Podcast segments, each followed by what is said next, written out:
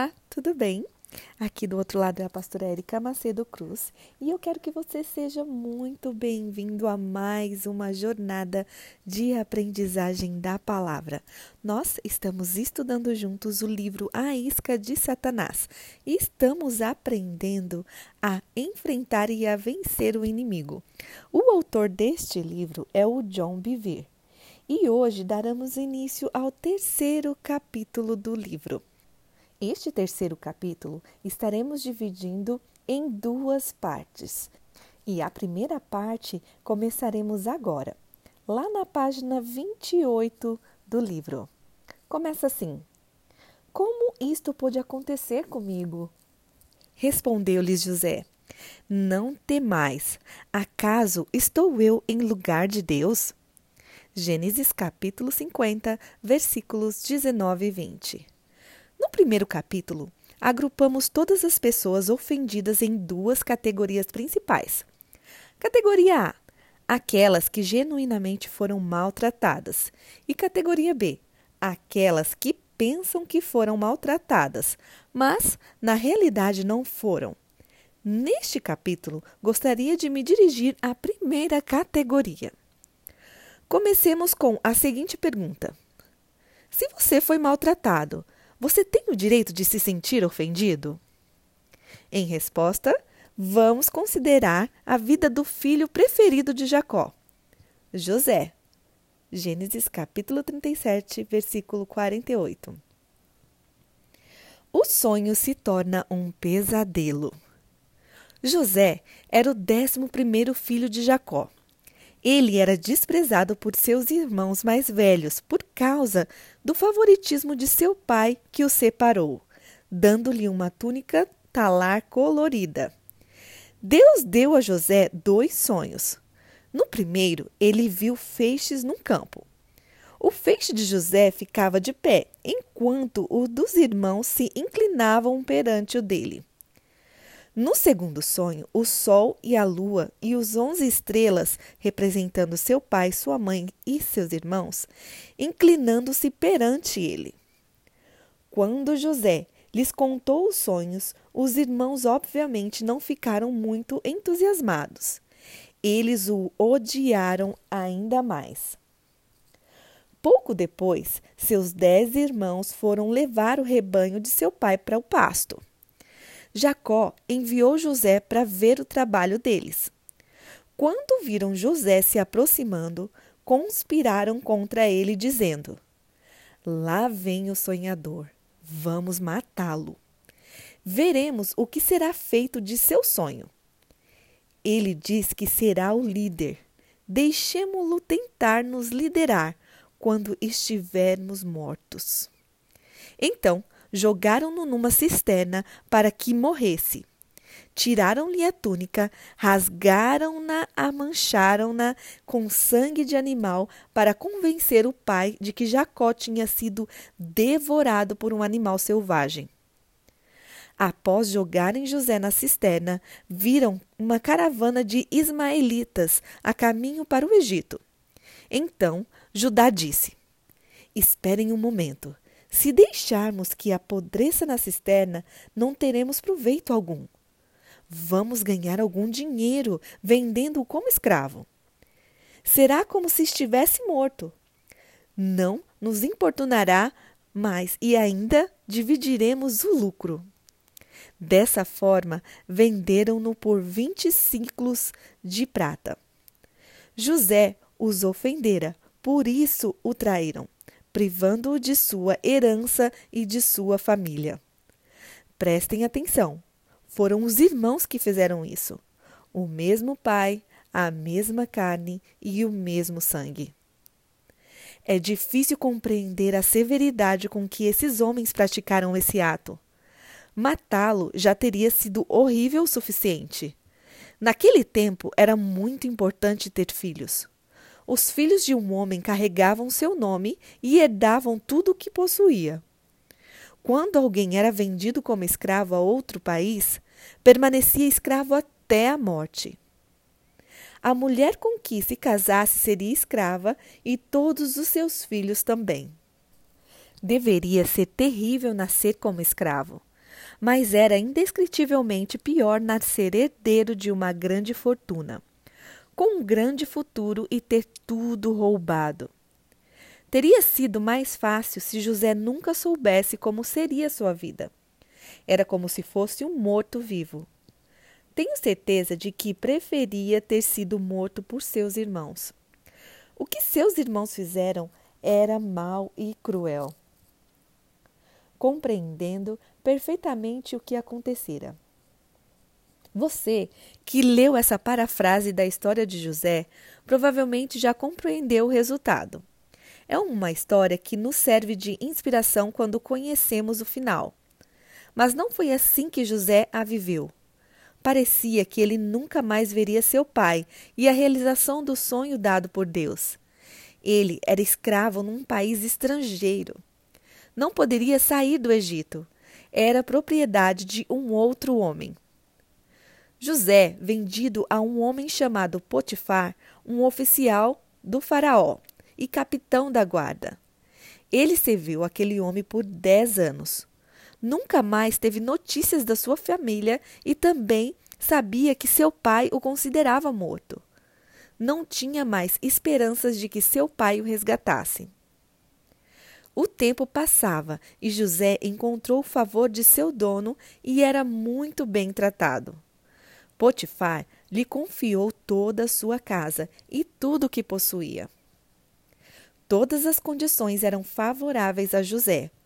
Mas algo muito errado estava sendo gerado no coração da esposa de Potifar.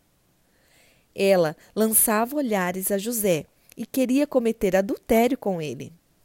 Diariamente tentava seduzi-lo e ele a recusava. Um dia, estando os dois a sós na casa, ela o encurralou e insistiu em deitar-se com ele.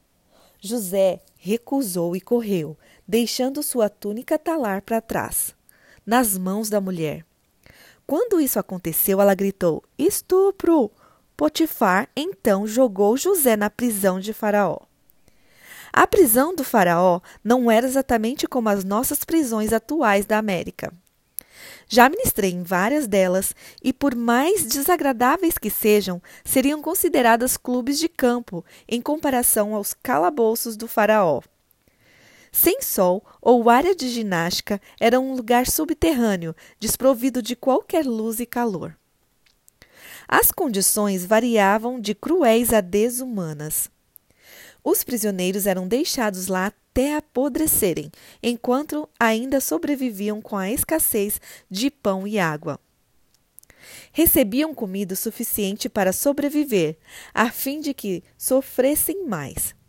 Segundo o Salmo 105, verso 18, os pés de José doíam por causa dos grilhões que o prendiam. Ele foi largado no calabouço para morrer. Se ele fosse egípcio, talvez tivesse uma chance de ser libertado. Mas, como escravo e estrangeiro, acusado de estupro, tinha pouca ou nenhuma esperança. As coisas não poderiam estar piores. José foi rebaixado ao máximo possível, sem que estivesse morto. Você consegue imaginar seus pensamentos na escuridão úmida de um calabouço? Eu sirvo ao meu Senhor com honestidade e integridade por dez anos e sou mais fiel que sua esposa. Fui leal a Deus e ao meu Senhor diariamente, fugindo da imoralidade sexual. E qual foi a minha recompensa? O calabouço. Quanto mais tento fazer o que é correto, a situação piora. Como Deus pôde permitir isso? Será que meus irmãos poderiam roubar também minha promessa de Deus? Por que este Deus poderoso, o Deus da aliança, não intervém em meu favor? É assim que um Deus amoroso e fiel cuida de seus servos? Por que eu? Que fiz para merecer isso? Apenas crie que ouvi a voz de Deus. Tenho certeza de que ele lutou contra esses pensamentos ou pensamentos parecidos. José tinha uma liberdade muito limitada, mas ainda assim tinha o direito de conhecer a reação a tudo o que estava acontecendo com ele. Será que sentia-se ofendido e amargurado com seus irmãos e até com Deus? Desistiu ele de ter esperança no cumprimento da promessa, privando-se da última coisa que ainda lhe dava motivação para viver? E Deus está no controle?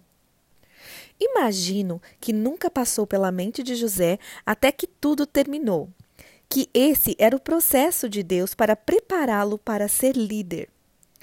Como usaria sua autoridade futura sobre seus irmãos que o traíram?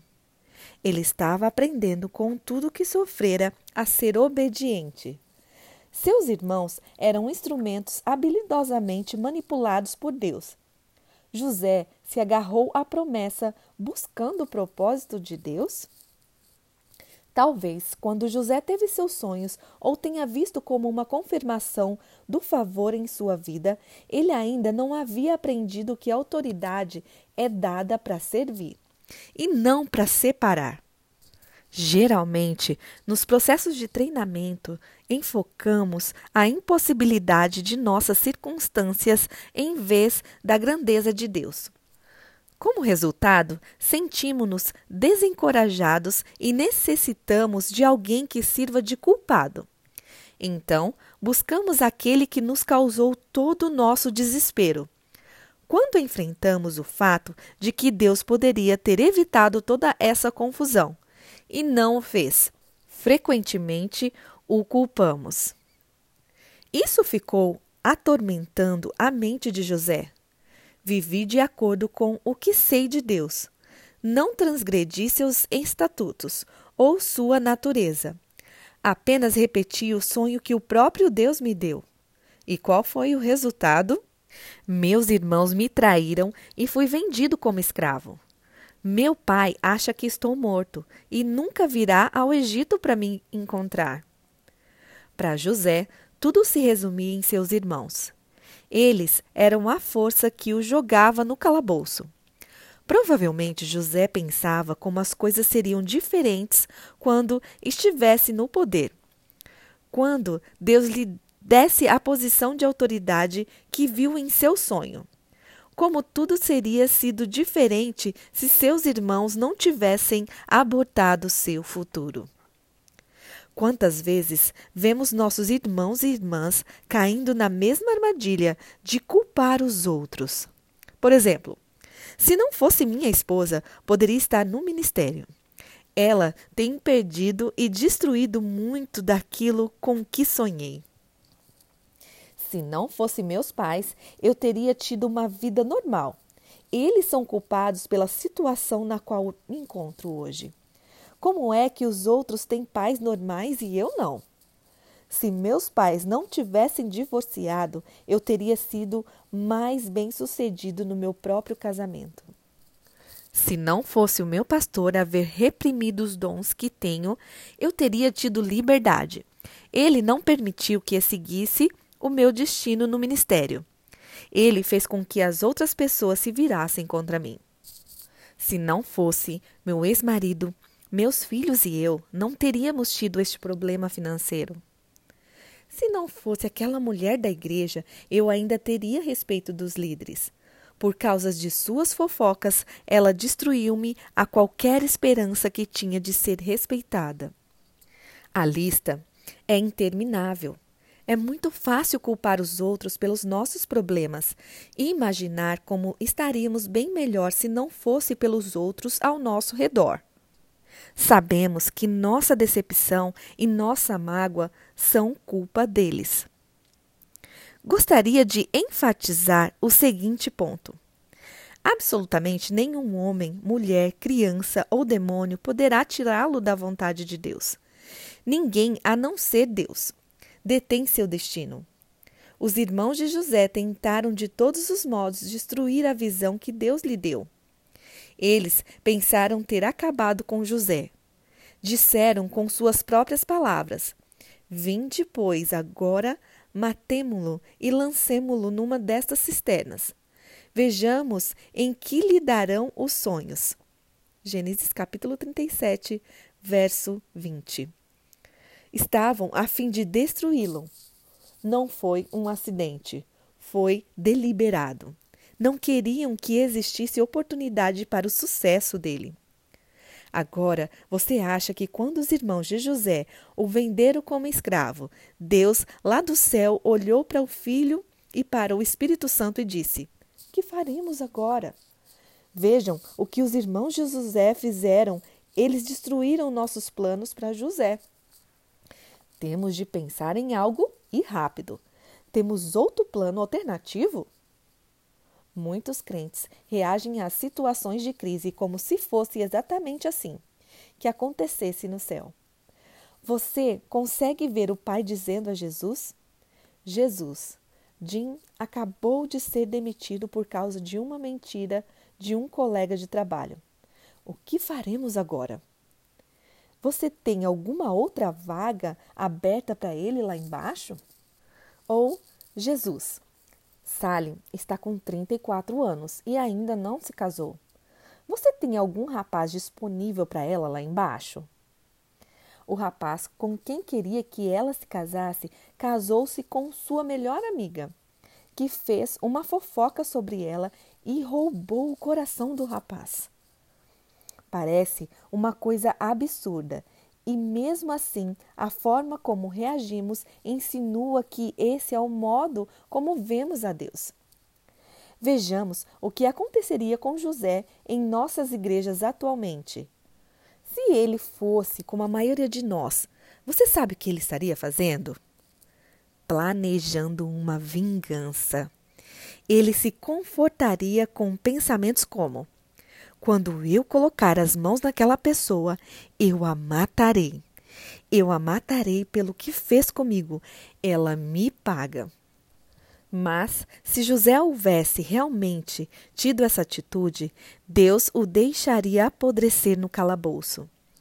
Isto porque, se tivesse saído da prisão com este impulso, teria matado, cortado a cabeça de dez líderes da tribo de Israel, até mesmo Judá, linhagem da qual descende Jesus. Exatamente os que mais maltratavam José foram os patriarcas de Israel. E Deus prometeu a Abraão que eles começariam uma nação. Através deles, Jesus viria. José se livrou da ofensa e o plano de Deus foi cumprido na vida e na de seus irmãos.